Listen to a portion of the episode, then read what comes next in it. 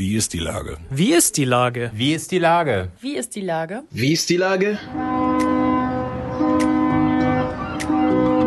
Der fast tägliche Podcast mit Lars Meyer. Wie ist die Lage? Unser fast täglicher Podcast als Kooperation mit der Mopo und der Gute-Leute-Fabrik spürt seit über einem Jahr tagesaktuellen Fragen nach.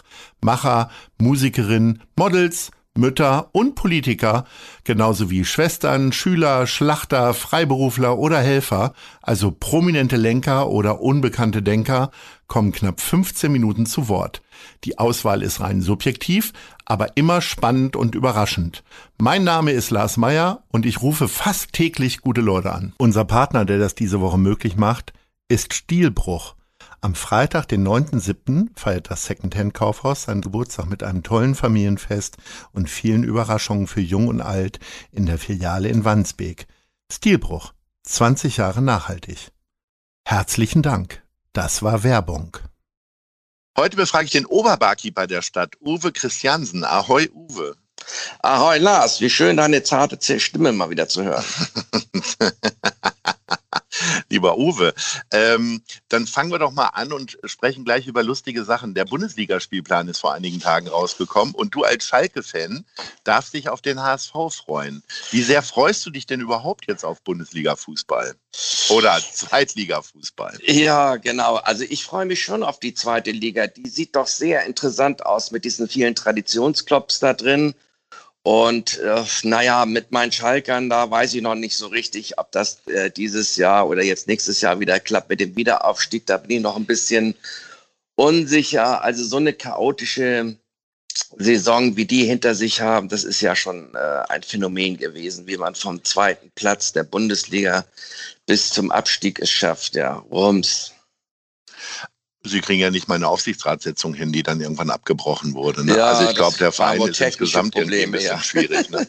ja, war eigentlich immer schon. Also wenn man Schalker oder St. Paulianer ist, muss man damit leben, dass immer ein bisschen Chaos ist. Ist denn, äh, du bist ja nun wirklich Ur-St. Paulianer. Also du bist ein Urtyp dort. Du kommst nicht direkt ja. äh, von St. Pauli, nee. aber ich sag mal, äh, man nennt dich in einem Atemzug mit vielen anderen bekannten St. Paulianern. Ja. Warum hat es nie für eine richtig erste Liebe für den FC St. Pauli gereicht? Oh, die habe ich schon immer gehabt. Also ich war schon als äh, kleiner Junge ein St. Pauli-Fan äh, und ich war nie ein HSV-Fan. Und ähm, es war aber so, dass ich äh, in den 70er Jahren waren die Schalker mal ziemlich weit oben. Und meine Eltern haben meinem Bruder und mir zu Weihnachten mal die Mitgliedschaft in, äh, äh bei mir für Schalke, bei meinem Bruder für Bayern München geschenkt. Das war damals noch ein Novum. Und mhm. die erste Fußballbettwäsche, ich meine, das ist jetzt äh, 43 Jahre her. Und ich glaube, wenn man dann einmal Mitglied von einem Verein ist, dann bleibt man auch dabei. Und ich habe dann auch lange überlegt, ob ich noch Mitglied bei St. Pauli werde, aber ich habe gesagt, nee, einer ist und das ist es ja. Ich fürchte, äh, St. Pauli hat in den 70er Jahren gar keine Bettwäsche angeboten und ich glaube, sie haben immer noch nee. keine Bettwäsche im Sortiment, oder? Die waren Regionalliga und haben sie gegen, glaube ich, MTV Heide und solche, ich komme ja Schleswig-Holstein ursprünglich, mhm gegen diese, deshalb äh, kannte man St. Pauli damals auch schon. Ja. Die spielten gegen diese Nordvereine, äh, Flensburg und, und Kiel war da auch mit dabei, Lübeck, äh, das waren so damals die Vereine, die man so kannte aus Schleswig-Holstein. Ja.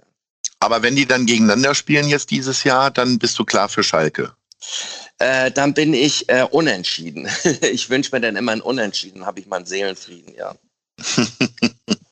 Aber mit Fußball hast du ja in der Gastronomie wenig zu tun. Ne? Du bist ähm, ja. ja. nun eine reine äh, Cocktailbar und da gibt es einfach keinen Fußball. Das heißt, während der Fußball-EM, wie sah es da so aus?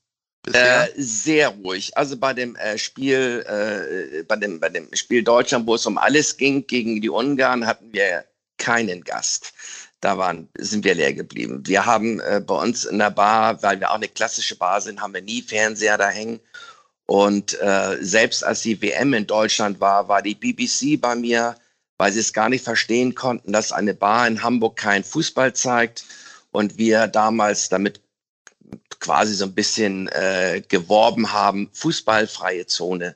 Und das war damals gar nicht so unerfolgreich. Wir haben viele Frauen gehabt, die gesagt haben, die Alten, die hängen vom Fernsehen, wir trinken jetzt mal schön Cocktail bei dir. Ja. Hat aber diesmal nicht geklappt irgendwie. Wir, äh, das Problem war ja auch rückwirkend zu sehen, dass wir immer noch diese blöde Sperrstunde hatten bis 23 Uhr. Und äh, ja, die Spiele, die um 21 Uhr anfangen, waren kurz vor elf zu Ende. Und dann hätten wir innerhalb von zehn Minuten die Leute rausschmeißen müssen. Ne? Äh, das geht ja auch nicht. Das ist, sowas macht man, sowas mag ich nicht. Ich mag keine Gäste rausschmeißen, bin aber dazu gezwungen worden. Die Sperrstunde ist ja äh, gerade für dich äh, eh eine Sache, die äh, ziemlich belämmert ist. Ja. Ähm, denn also ich kenne kaum Leute, die äh, anfangen nachmittags oder am frühen Abend Cocktails zu trinken. Man pirscht sich da ja doch eher ran oder fängt um 20 Uhr an. So, dann haben die drei Stunden Zeit, sich ein bisschen zu entspannen und dann müssen sie raus. Ne? Ja, das haben wir auch gesehen. Der große Ansturm in Anführungsstrichen kam um 22 Uhr. das ist dann noch eine Stunde. Mhm. Am Wochenende durften wir Freitag und Samstag dann bis 0 Uhr aufmachen. Also war auch noch die Kuri äh, diese, diese Kuriosität, dass wir um 23 Uhr die Leute aus dem Innenraum äh, rausschicken mussten. Die konnten dann noch auf die Terrasse gehen. Das war aber meistens nicht möglich, weil die Terrasse voll war. Äh, weil da ist ja auch Abstandsregelung und so groß ist unsere Terrasse nun auch nicht. Also immer ein komplettes Chaos, ja. Ich habe ja neulich mit äh, deinem äh, Vorsitzenden der IG St. Pauli, Peter Kämmerer, gesprochen. Der sagte, ja. der Senat macht die Gastronomie kaputt. Ja. Ähm, ist das auch deine Meinung? Und was könnt ihr jetzt eigentlich tun? Äh, ich habe immer den Eindruck, von der DEHOGA hört man relativ wenig. Nee, das ist nicht ganz richtig. Die DEHOGA beliefert uns jeden Tag mit einem up-to-date Newsletter, wo man immer genau nachgucken kann, was jetzt auch nicht nur in Hamburg, sondern in ganz Deutschland äh, gerade mal wieder beschlossen worden ist von irgendeiner Landesregierung. Äh, da sind die schon ziemlich gut und vor allen Dingen liefern die auch immer eine lesbare äh, Version der neuen äh, Verordnung, die du ja, wenn man die liest, da äh, verstehst du ja kein Wort mehr. Ne? Paragraph 15 wird gestrichen, dafür Paragraph 12, äh, Absatz C fällt weg, D und B fällt weg wo du sagst, ja, was stand da denn? Ne? Ähm, nee, die Hoga macht da schon äh, einen ganz guten Job. Und, und Peter Kämmerer von der IG St. Pauli ist einfach wunderbar der diese ganzen verschiedenen Newsletter, der, jetzt, der sich ja auch nicht stört, direkt beim Senat anzurufen und den Wessel äh, da mal die Meinung zu sagen oder oder oder Tschentscher oder so, der hat ja die ganzen Beziehungen. Der Mann ist äh, für uns St. Paulianer äh, seit Anfang der Pandemie Gold wert. Das meine ich aber ja auch bei der DEHOGA. Die sind ja jetzt nicht nur Informationsverteiler, sondern eigentlich sollen sie ja eure Rechte verteidigen und durchsetzen. Ähm, wer macht das denn jetzt? Ist es wirklich nur Peter Kämmerer, der gerade äh, Herrn Tschentscher auf den Füßen Nee, nee, nee, nee. Das macht auch ein bisschen die DEHOGA. Dann gibt es noch andere Verbände, die sich da auch einmischen, wie zum Beispiel der Leaders Club Deutschland, zu dem ich gehöre, oder Tim Melzer, der gehört damit dazu, ist vielleicht unser prominentestes Mitglied, die auch im Hintergrund am Wirbeln sind. Aber es ist einfach, glaube ich, gegen politische Entscheidungen in dieser Pandemie sehr schwer anzukommen. Das ist alles, gerade Hamburg ist, glaube ich, so mit der vorsichtigste oder der, sagen wir mal, der äh, äh, zurückhaltendste. Zurückhaltendste von allen. Ne? Wenn Schleswig-Holstein schon auf den Tischen tanzt, äh, hat Hamburg noch nicht mal die Stühle ab, äh, vom Tisch runtergeholt, ja. Also so ist das Gefühl so ein bisschen. Und ich glaube, was uns alle so ein bisschen ärgert, äh, es ist immer nur die Gastronomie. Es wird überhaupt nicht unterschieden. Also ein Restaurant kann damit durchaus leben, dass um 23 Uhr Sperrstunde ist. Bis dahin hat man sich den Magen vollgeschlagen und dann ist gut. Aber die, so wie wir, die Bars, äh, die gehen ja eigentlich erst so ab 21, 30, 22 Uhr richtig los. Wenn die Leute beim Essen waren, wenn die Leute Tagesschau gesehen haben, wenn die Leute um 8 Uhr aus dem Büro kommen. Und deshalb ist diese Sperrstunde 23 Uhr, die so festgenagelt ist für alle, nicht gerecht. Da hätte man mal kleine Unterschiede machen können. Wie kommst du mit diesen Ungerechtigkeiten klar? Also momentan würde ich sagen, rückblickend äh, hätte ich mir es sparen können, den Juni nochmal aufzumachen. Wir kriegen äh, unsere Kosten, die so ein Monat eigentlich verursacht von Personal und, und Miete, nicht zusammen. Ähm, nun haben wir ja bis zum 30. Juni unsere Überbrückungshilfe 3 bekommen.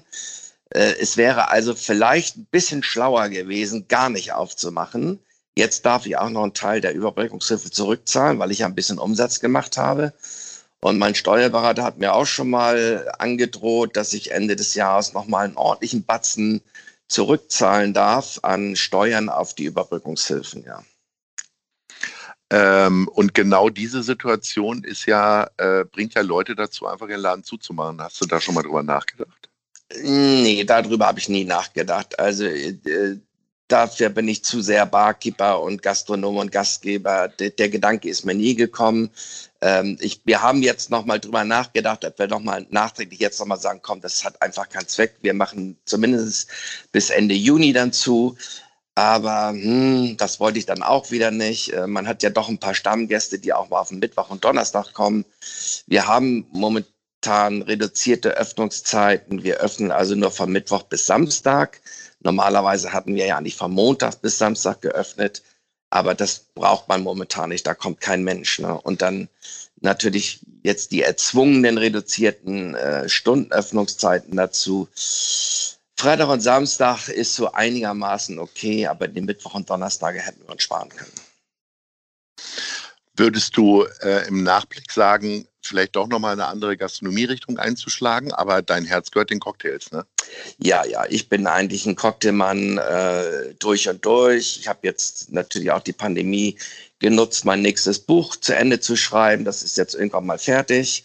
Ähm, ich merke auch, dass ich in meinem Beruf älter werde. Die, unser Berufsverband, die Deutsche Barkeeper Union, hat mich gerade gefragt, ob ich nicht mal langsam in den ältesten Beirat eintreten möchte, um die Geschäftsleitung. Empörend. So, äh, er, war auch ganz vorsichtig, als er mich das gefragt hat. Es sei jetzt nicht beleidigt, aber äh, würdest du in den Ältestenrat wechseln? Und so, äh, scheiße, so alt bin ich schon. Naja, was sollst du machen? Irgendwann ist das mal soweit.